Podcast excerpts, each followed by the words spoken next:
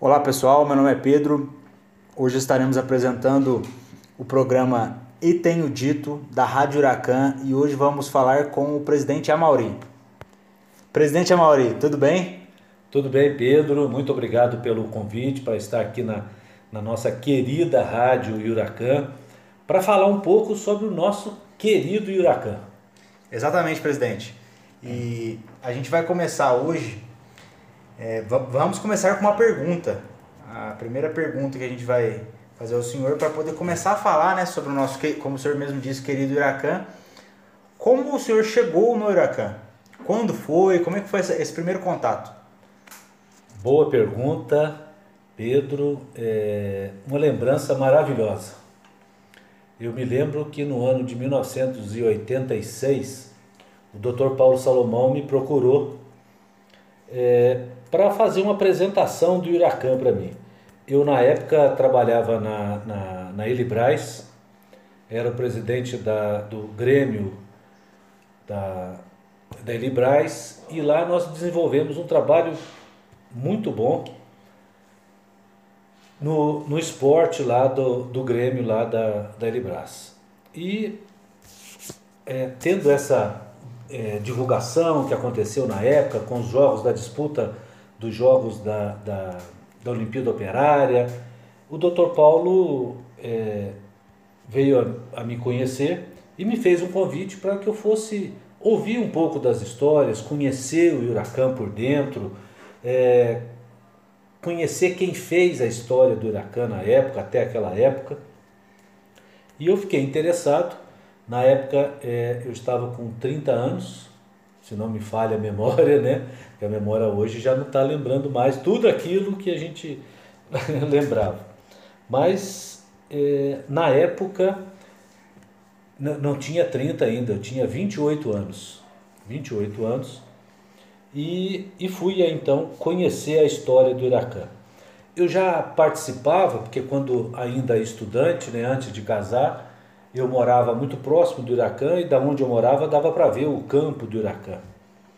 E alguns jogos eu pude acompanhar no ano de 84, 83 e isso me encantou demais porque uma grande equipe que tinha na época. Mas não tinha nenhum interesse na época de participar lá do Iracan. Dr. Paulo Salomão veio a me contar toda a história, me apresentou várias pessoas e e eu gostei, achei é, espetacular a história. Um clube que tinha passado grandes jogadores, já até aquela época já tinham passado grandes jogadores.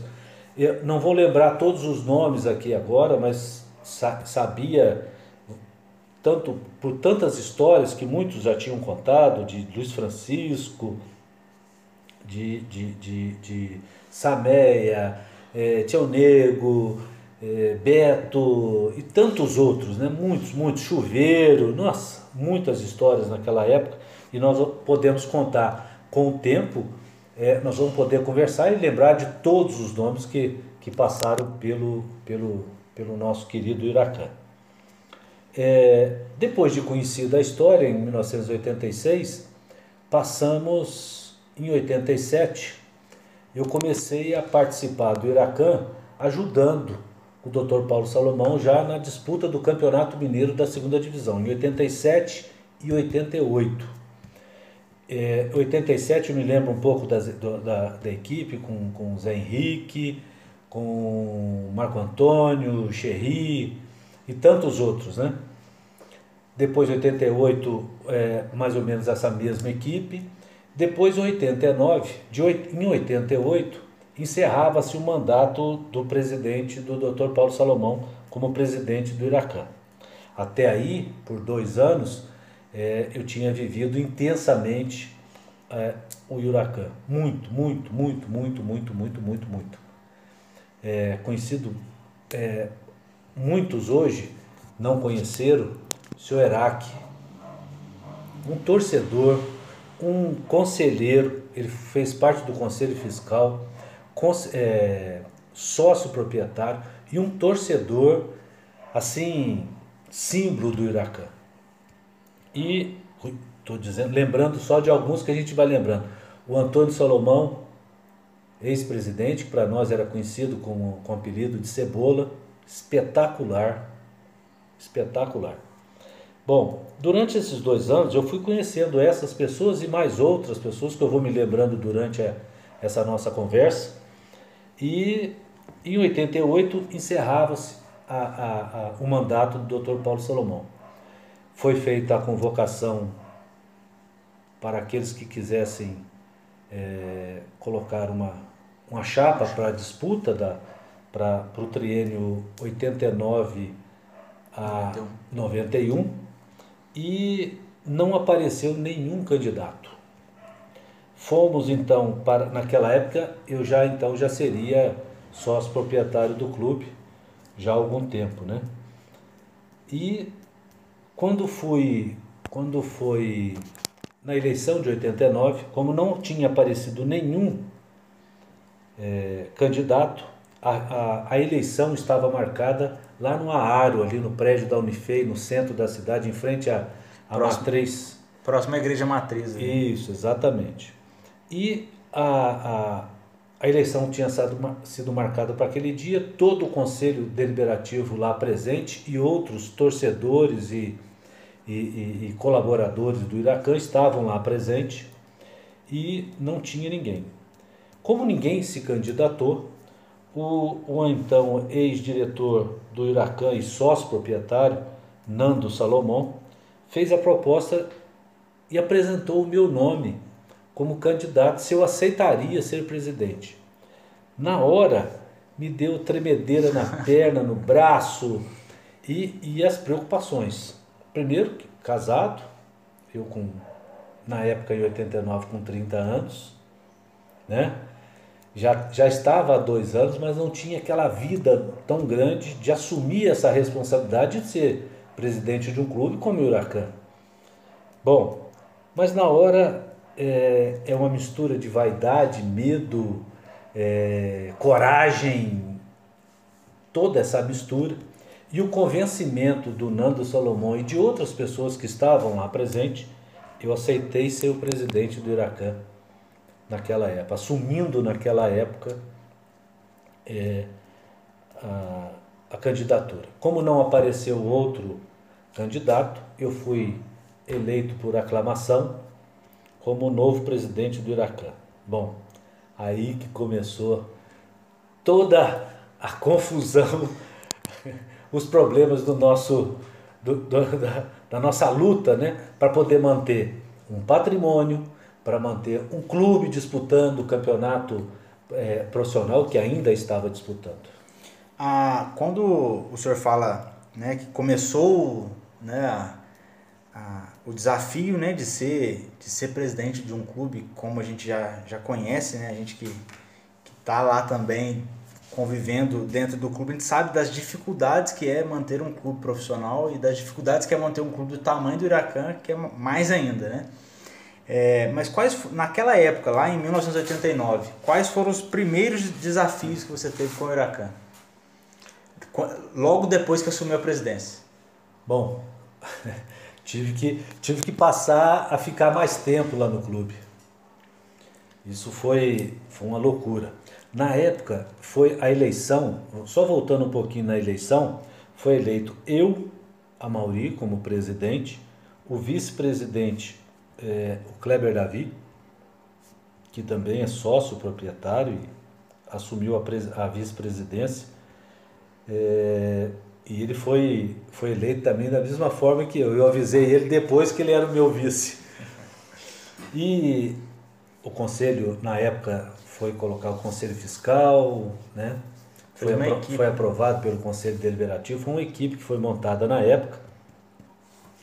E, e o primeiro desafio era realmente assumir, já em 89, a disputa da competição do Campeonato Mineiro da segunda divisão em 89.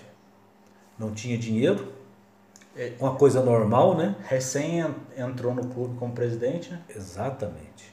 E todo mundo na expectativa, eu como sendo uma pessoa nova, uma pessoa que vai, que, que ia, é, aparentemente, ia mudar um monte de coisas nada.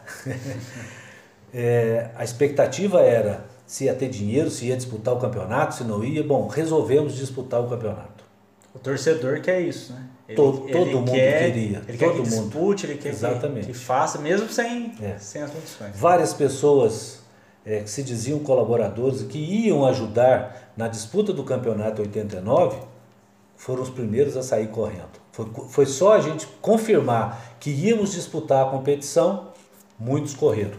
Mas, como nós já tínhamos confirmado com a federação, fomos numa primeira reunião na Federação Mineira, nós fomos em três pessoas. Eu, o Kleber Davi como vice-presidente e o Dr. Paulo Salomão, que já ele era o vice-presidente do departamento médico, como é hoje ainda, e ele foi com uma experiência que ele já tinha de ter vivido outros campeonatos durante o período em que ele foi presidente. Bom, chegamos na Federação Mineira de Futebol e fomos apresentados como o novo presidente do Iracã. É, vou colocar como garoto, porque hoje eu já estou com 60 anos, e, e na época eu com 30 anos era naturalmente o presidente mais novo de um clube de futebol naquela época, é, ou um dos mais novos. Na federação, sentado na, lá na, na, na, na reunião, veio uma pessoa servir cafezinho para mim, e eu não vou falar o nome, porque como agora nós estamos numa rádio que vai Ao pegar vivo. no Brasil e no mundo, né, o nome da pessoa não precisa. Mas a pessoa ao servir o café para mim, é, disse assim: "Ô, o presidente, o Huracan precisa entrar no nosso esquema aqui na federação". Bom, aquilo para mim foi uma pancada na cabeça. Eu imaginar que teria esquema dentro da Federação Mineira de Futebol. De maneira nenhuma eu não acreditava que isso existia. Existia. e fomos até a federação no arbitral, confirmamos a nossa participação e voltamos já pronto para trabalhar. Bom, para você trabalhar, eu vou fazer na coisa mais simplista e na coisa que a gente fazia naquela época. Hoje, com a cabeça que nós temos hoje, nós faríamos completamente diferente o início de tudo que tínhamos que fazer. É, a primeira coisa que fizemos foi contratar um treinador. Contratamos um treinador, Fidelis, ex-jogador de futebol, jogou no, no, no Vasco, na seleção brasileira, super famoso, e ele veio. é, quem que trouxe os jogadores foi ele, junto com alguns outros atletas daqui da cidade, como Zé Henrique, ele trouxe o Borrachinha, ex-goleiro do Botafogo na época, e fomos disputar o Campeonato Mineiro da segunda divisão. Meu Deus, não existia aquilo. Tudo o que nós vimos, nem futebol amador existia naquela época é, é, tão ruim como era a organização do Campeonato Mineiro da segunda divisão. Horrível, horrível. Mas confirmamos, vamos disputar, disputamos. Primeira partida nossa, Pouso Alegre e Huracan, no antigo estádio da Lema, lá em Pouso Alegre. Huracan venceu por 1 a 0. Maravilha? Venceu o seu primeiro, seu primeiro jogo na competição em cima do seu maior rival. Maravilha. Alegria, viemos embora, muito bom. Passado duas rodadas, a terceira rodada, a federação veio a dar de prêmio ao Pouso Alegre a, a subida à primeira divisão do Campeonato Mineiro de 89. Foi Então, alçado, né? tirou o Pouso Alegre da disputa e colocou lá. Se não me engano, eu acho que o Atlético de Três Corações, a confusão era, era Pouso Alegre e Atlético no campeonato do ano anterior, tinha dado algum problema, eu não vou, não vou me lembrar agora, mas isso veio acontecer.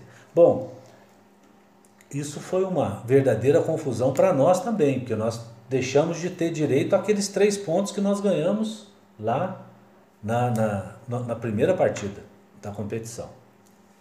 Perdemos, não conseguimos classificar, foi uma confusão danada, brigamos demais com a Federação Mineira de Futebol e chegamos ao ponto de não disputar o Campeonato Mineiro de 1990. Deixamos de Por disputar conta dessa, dessa confusão dessa toda, confusão. dessa briga toda, toda que nós tivemos. Quando me veio a lembrança, no início de 1990, daquele convite que a pessoa que estava servindo o café na federação havia me feito que o Huracan tinha que participar do esquema na Federação Mineira de Futebol.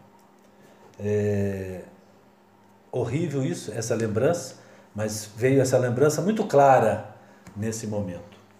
Mas passou, deixamos de disputar, alguns torcedores queriam matar disputa, né? ou então presidente que assumiu o que cargo assumiu, do presidente. que assumiu há um ano anterior. Bom, deixamos de disputar e ficaram todos os problemas, problemas financeiros, problemas econômicos, não tinham muita coisa que fazer. Aí fica aquela loucura, né, para poder arrumar campeonatos para a gente disputar. E, e nessa época, né, 1989, 90, como era o futebol do Huracan nessa época? no Huracan já tinha a escolinha de futebol que foi criada pelo professor Ramon. Ele criou em 1984 ela hoje está fazendo aí quantos anos, Pedro? 84. Pode fazer as contas, te dou tempo para você fazer as continhas aí, tá? Tranquilo. 36 anos. 36 é, anos. Faz esse ano. Esse ano, de 2020. Então tinha a escolinha, tinha as categorias de base que disputava, o Huracan sempre teve a categoria de base, disputava o campeonato da Liga, que ainda tinha 1990 já tinha até os, os juniores, já ainda disputava os juniores, ainda tinha essas categorias. É... Não existia ainda o campeonato mineiro de base nessa época. Não tinha, tinha porque era obrigado, na época era obrigado as equipes, quem disputava futebol profissional, era obrigatória a disputa de uma categoria de base, seja na Federação Mineira ou nas ligas locais, na qual você era afiliado. Sim. Né? Então nós disputávamos aqui em Itajubá, as categorias de base aqui de Itajubá. Campeonato amador na época não tinha, não teve. De 90, 91, não, não houve campeonato amador da liga.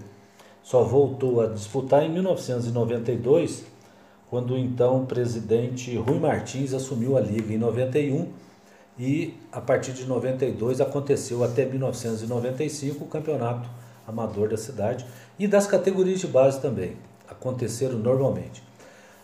Logo depois nós voltamos, depois a gente vai conversar mais sobre o retorno ao futebol profissional, né? Vamos deixar isso aí. Mas o futebol em Itajubá sempre foi de muita qualidade, muitos bons atletas.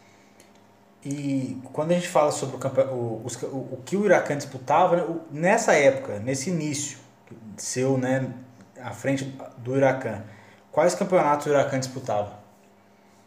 Basicamente o futebol profissional até 89. 89. Depois, e depois, 90, para, nesse 90, de 92, 90 e 91 nós ficamos só categoria de base, só de juniores, júnior, alguma coisa assim, de jogos só aqui na cidade, aqui na região muito próximo aqui. Mas de 92 em diante, como começou o campeonato amador, nós voltamos também com, com, com a equipe amadora e disputando também as categorias de base que na época foram criados também na, na Liga Itajubense de Desportos. E você disse dos, do, dos atletas né, de Itajubá que tem muita qualidade. É, esses atletas não, não tinham somente atletas de Itajubá que eram muito bons, que jogavam profissional, né? Tinham uhum. também atletas de fora que, que vieram. Né? É. Foi, foi costume trazer a partir de 1983 e 84 é, trazer esses atletas de fora para ficar na concentração e que dava a tranquilidade também de se montar equipes até para treinamento. Porque o, os meninos que eram aqui de Itajubá, na sua maioria, eles estudavam, já estavam fazendo é, a EFEI, né, na época, que era a EFEI, hoje a Unifei. Outras faculdades. E outras faculdades que aqui tinham, né? E outras, como eram, sempre teve Alguns essa... trabalhavam também. Exatamente, o trabalho. E como não existia, não tinha dinheiro que se bancasse tudo isso, né, essa estrutura toda, pagando salário para todo mundo, é, então não, não tinha muita gente até para treinar disso aí. Então os treinamentos começou a trazer atletas de fora, começou a ser alojados, passou a ter um número maior de, de atletas para treinamento e os da cidade que pod poderiam ir, todos iam treinar juntamente com eles. É só a gente olhar o, o Campeonato Brasileiro da época, né? Não tinha uma estrutura que tem hoje, se a gente for, for analisar 1989 e 2020 os atletas, o, os, as equipes que, que tinham em 1979, teoricamente, são praticamente as mesmas, as grandes, né? Sim. Mas, em contrapartida, o investimento era muito menor também, né? Menor, menor. O, o futebol ainda não tinha esse glamour todo que tem hoje, nessa né? esse apelo publicitário, né? essa, essa, essa coisa de marketing, de, de, de, de, de dinheiro, a gente muito tem, dinheiro. A gente tem um marco, um marco interessante que é a, a Copa do Mundo de 1990 que os jogadores do Brasil tamparam a marca, se eu não me engano, a Pepsi. Eles tamparam. A Pepsi não está patrocinando o programa ainda, mas é, é, eles tamparam a Pepsi Esqueçam do, o patrocinador. eles tamparam a Pepsi do peito, é, que estava né, a marca no peito, para poder. Porque não fizeram um acordo devido com a CBF. Já começou aí essa... Já, em 1990 já começou um lampejo de, de, de, de patrocínio nas equipes, né? Então, a gente, se a gente for pegar né, essa análise Brasil-Itajubá, a gente consegue ver que realmente a gente estava numa ascensão né, gradual de tudo isso, de todo esse patrocínio, de todo esse glamour e essa ascensão financeira no, no futebol. Bom, a gente falou sobre o campeonato de 1979, acho que foi a parte mais marcante aí do, desse início. Pesado. Né? Pesado. é, Quais eram as equipes que disputavam esse campeonato mineiro, pelo menos da chave do, do, do Huracan? A, a, do Huracan, em 1989, já, já, já existia uma marca, uma, uma, uma fuga muito grande das equipes, e eu, eu quero terminar esse, esse primeiro dia com, com um relatozinho de 1995. É, as equipes que disputavam o Campeonato Mineiro é, de, de, de, de, de 89, perdão, é, daqui do praticamente do sul do estado era o Três Pontano, a Paraisense, o Comercial de Campo Belo, é, o Esparta de Campo Belo, o Atlético Três Corações, o Pouso Alegre. E tinha também que não fazia parte bem aqui do sul do estado, que era o Minas, lá de Boa Esperança. Né? Então essas, essas, essas equipes é, é que estavam participando já em 1989. Mas nós chegamos a ter aqui na região. Essas equipes eram da chave C, né? Do chave grupo C. C. Então tem, tem. E nós tínhamos aqui na região Alfenense, é, é, é, o América de Alfenas, é, vou a cabeça, o, o, o Fabril de Lavras. Que não disputaram essa edição. Exato, mas é, nós estamos falando que tinham na época sete equipes aqui do sul de Minas, com mais. Até o, o Fabril de Lavras também não é bem do sul aqui, mas. A contagem, é, se, se, a gente for, for pegar de todas as equipes do sul de Minas que disputaram desde 1980, a gente pode ver até em, em sites né, que faz essa, essa, esse scout, essa, essa, essa análise das equipes, são 26 equipes, né? Se a gente for contar todas, num próximo podcast a gente vai, vai falar, num, num próximo programa também a gente vai falar sobre isso. É, nós podemos contar aqui do Sul, que chegou a disputar o Campeonato Mineiro da segunda divisão, 18 equipes. Acredito eu, estou falando, o próprio o, o, Smart que disputou a terceira, é, o Flamengo de Varginha, o VEC, Santa Ritense. E é, o nosso tempo, como é que tá? Você vai me tá passando, tá tranquilo, tá tranquilo tá por tranquilo. enquanto. Tá... É, então, é, todas essas equipes é que participavam do Campeonato Mineiro, muitas equipes do sul de Minas. E aí que em 1995 nós começamos a brigar e muito com a, com a federação. A gente vai chegar em 1985. 1995. É, e, e 95, perdão. Isso. É, só para só entender uma, uma, questão aqui do Campeonato Mineiro de 1989, que foi Sim. só, só para relembrar os ouvintes. Disputa, sua primeira disputa como, presidente. presidente. É. Então teve, é, teve vários jogos, vários, vários jogos fora de casa, Sim. né? Teve jogos fora, jogo em casa também. E, e, e qual que era a maior dificuldade na disputa do campeonato, era o transporte, era, era essa questão financeira de aliar o, o jogo em casa, o jogo fora, tinha alguma distância maior para se percorrer? Como era essa disputa? É, a primeira fase da competição sempre foi muito aqui próximo, né? Você ia a Alegre, você ia a Três Corações, você ia a Varginha, você ia a Três Pontas. Apesar de tudo isso, é um custo razoável. Você ir até Três Pontas deve dar o quê? 200 quilômetros? Tem toda a logística também, né? Tem que pensar em tudo. tudo. O que, que vai comer, o que, que vai. Exatamente. O jogador tá bem para jogar, não tá, quem vai para o jogo. Isso não é só, só uma parte do treinador, né? Você tem que pensar também como gestor tudo. de tudo. É, é tudo. Não, não só como gestor, você tem.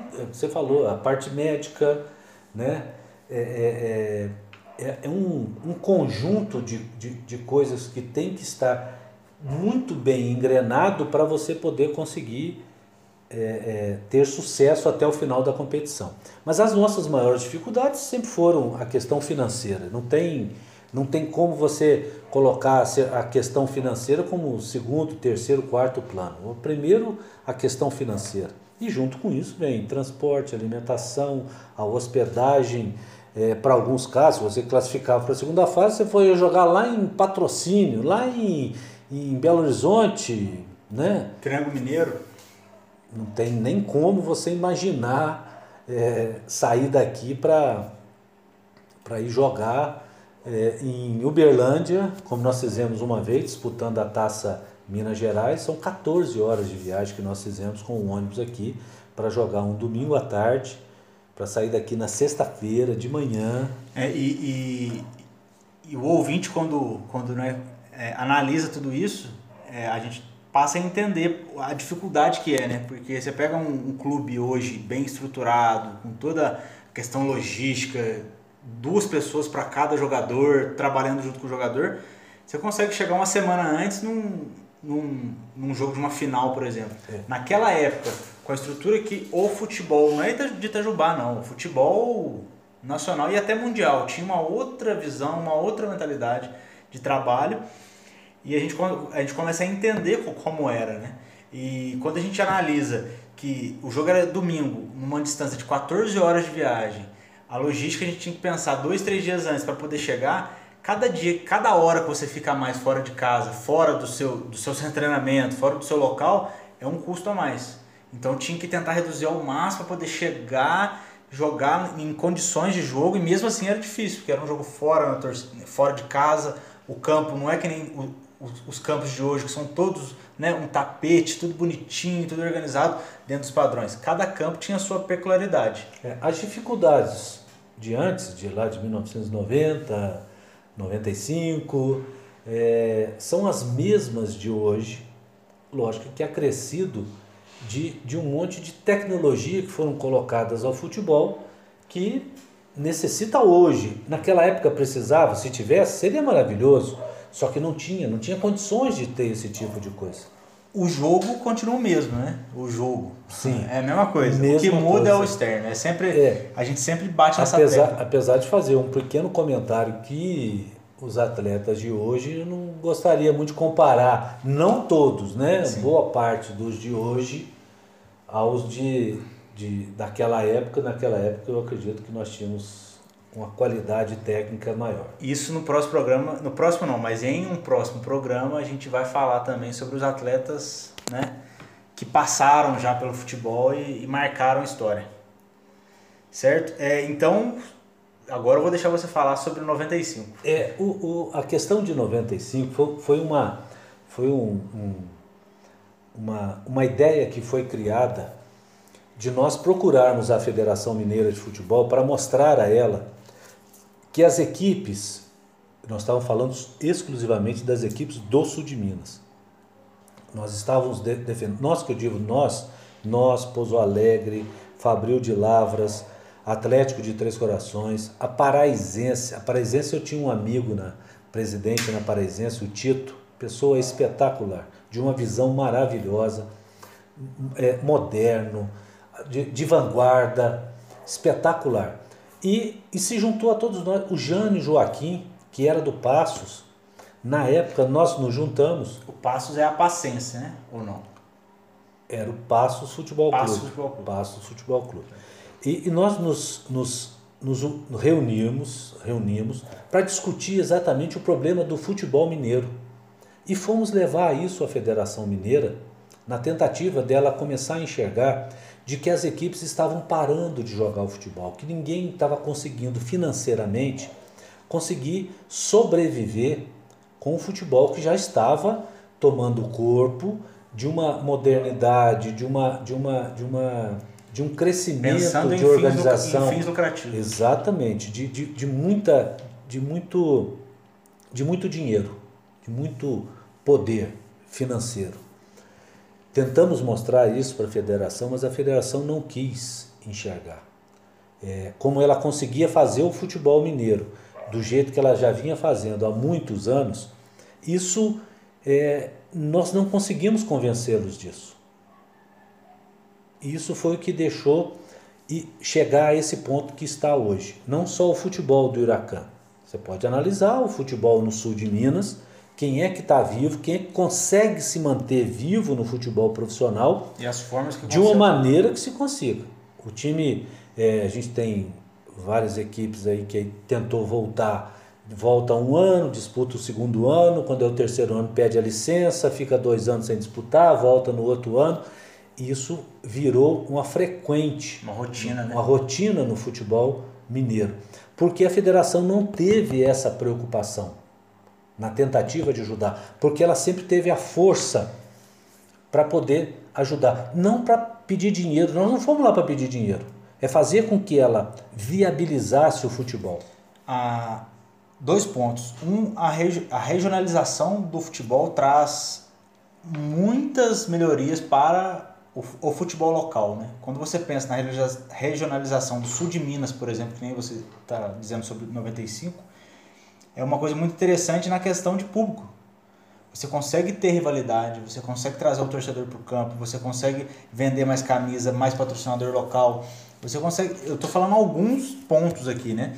Mas um, um, um outro ponto é, é, é, a questão. Vou usar o exemplo do Espartano, que é a quarta maior, a quarta equipe que tem mais torcedor, torcida organizada em Minas Gerais, atrás de Cruzeiro, Atlético e América Mineiro. E o Espartano não disputa o campeonato mineiro profissional. Somente amador, né? Somente amador. Porém, eles têm os campeonatos regionalizados que eles conseguiram encaixar e, e, você imagina se eles disputassem o campeonato mineiro profissional com equipes regionalizadas profissionais também. Eles vão aumentar muito mais até mesmo a, o, o, retorno financeiro para a federação. E a, a federação, a gente, quem estiver nos ouvindo, e se quiser entrar lá no, no site, no site não, no Instagram da federação, no Facebook, olha os, as três equipes que estão lá é, falando sobre o, o caso da pandemia, é Atlético, Cruzeiro e América. São as três equipes que eles dizem, é Minas contra o Covid. Só três equipes? Eu acho que Minas Gerais tem muito mais equipe e muito mais pessoas que querem estar nesse meio. Então é, é mais uma, uma, uma, uma, análise mesmo sobre, sobre toda essa história que o presidente contou pra gente, de que é, se a gente conseguir regionalizar, se essa regionalização que, que, né, que ele está nos contando aqui de 95, é, se, se isso acontecesse, e se acontecer, né, cada vez mais, e não é assim, ah, o, o, o time A conseguiu, o time B tem que conseguir também, não é assim. Minas Gerais é, é, um estado enorme, tem 850 e tantos municípios. E o que nós sempre pedimos fosse que mudasse o modelo do futebol mineiro que era para poder todo mundo. Nós estamos num, num estado muito grande. Nós acabamos de comentar para sair daqui para jogar em Uberlândia, para sair para jogar para jogar no norte de Minas, para jogar aqui no, no, no na, na, na, zona da mata. Tudo é uma distância muito grande que dá uma despesa muito grande. Eu acho que dá para fazer uma disputa regionalizada. Só lembrando que eu não posso deixar de comentar o, o Toninho Cebola, que foi presidente do Huracan já em 1984 é, nós temos uma ata lá no Iracan que, que fala sobre isso. Que ele, já como, como presidente, ele pede isso à Federação Mineira de Futebol, que faça uma, uma, uma regionalização do campeonato. Tamanho, o número de equipes que tinham na época, em, em 83, 84, era muito grande, muitas equipes. Então a ideia é que fosse realmente regionalizado o campeonato e depois, na sua fase final de campeonato, é que íamos disputar em outras regiões. Hoje, hoje existe isso né, na, na federação. Tem uma, uma, certa aproximação na primeira fase. É, a, a, a primeira chave, né, a primeira, é, a primeira fase primeira da. Da, da, da, disputa, coloca quatro equipes e disputa. Depois começa. É. Então vamos voltar a 95. Você estava dizendo, eu acabei te cortando. É, não, é, exatamente isso foi é, esse pedido que nós fizemos à, à federação, nós, que eu estou dizendo, é o Huracan fez esse pedido, a Paraizense, é, o Três Pontana, o Três Pontana na época não estava, perdão. Fabril de Lavras. Fabril de Lavras, Atletas dos Corações, o Pouso Alegre na época participou com a gente. Na época era o VEC de Varginha. Não era o. Não era o Flamengo. O Flamengo. É. Então, é, essas equipes é que, é que fomos até a federação e pedimos a ela que, que, junto com as equipes, a gente formulasse um novo, uma, uma, uma, uma, uma cara nova para o futebol mineiro, para que continuasse essas equipes por mais anos, mais anos disputando a competição. Mas é, não acreditaram, viram que aquele modelo que eles sempre fizeram é, é o que dá certo, é o que faz é, é eles conseguir sobreviver. E olha que quem criou as federações, as ligas e coisas são os clubes, né? Nós somos filiados a uma instituição que é para nos ajudar, mas infelizmente não ajuda. Isso é conversa fiada. A federação já teve é, diversos problemas, muitos e muitos problemas, né? Sempre o problema financeiro e eles sempre dão os seus jeitos lá. As equipes não. As equipes têm que cumprir com a sua obrigação de pagar as suas contas. E olha que não são poucas não. São muitas contas que nós temos que pagar, muitas despesas que nós temos para pagar para poder manter eles vivos e trabalhando para nós, para o nosso futebol, para o futebol mineiro, que poderia ser muito maior do que é, é do jeito que está sendo feito hoje. Quero agradecer.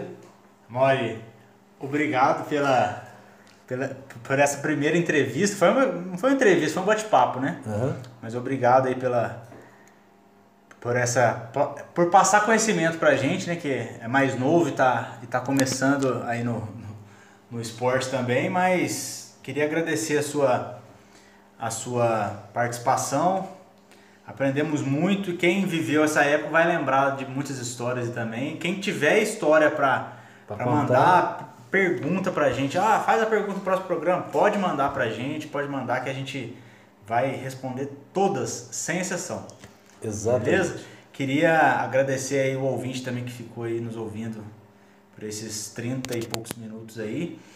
Obrigado. Cuidem-se e fica com Deus. E queria agradecer, e queria deixar o, último momento aí pro, pro nosso presidente Amauri encerrar o programa. É, eu quero primeiro parabenizar você que tem é, colocado essas, essas coisas novas né, na, no, no Huracan, agora com esse lançamento aí, com essa criação da rádio Huracan, isso né, tranquilamente vai trazer uma, uma, nova, uma nova vida para eu vou te cortar só um pouquinho. É, não foi uma ideia minha, não, mas tudo bem. Vai. Mas tá, tá indo aí. Parabéns a você e a todos aqueles que lá, que lá estão é, é, é mudando muito a cara do Iracan, né? essa, essa, nova, essa nova história do Iracan que está sendo, tá sendo montada.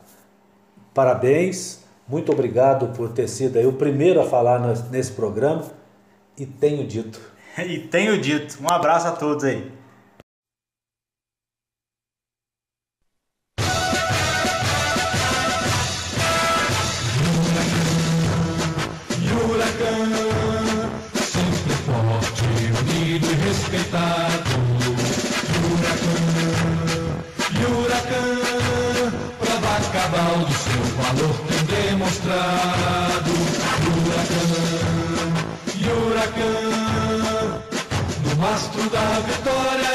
Sempre tremular sua bandeira. Huracan, Huracan, és orgulho da Manchester Mineira. Huracan, Huracan, sempre forte, unido e respeitado. Huracan, Huracan, prova cabal Ronaldo seu valor tem demonstrado. Huracão, huracão. No mastro da vitória de sempre tremular sua bandeira. Huracão, huracão. És orgulho da Manchester Sul Mineira.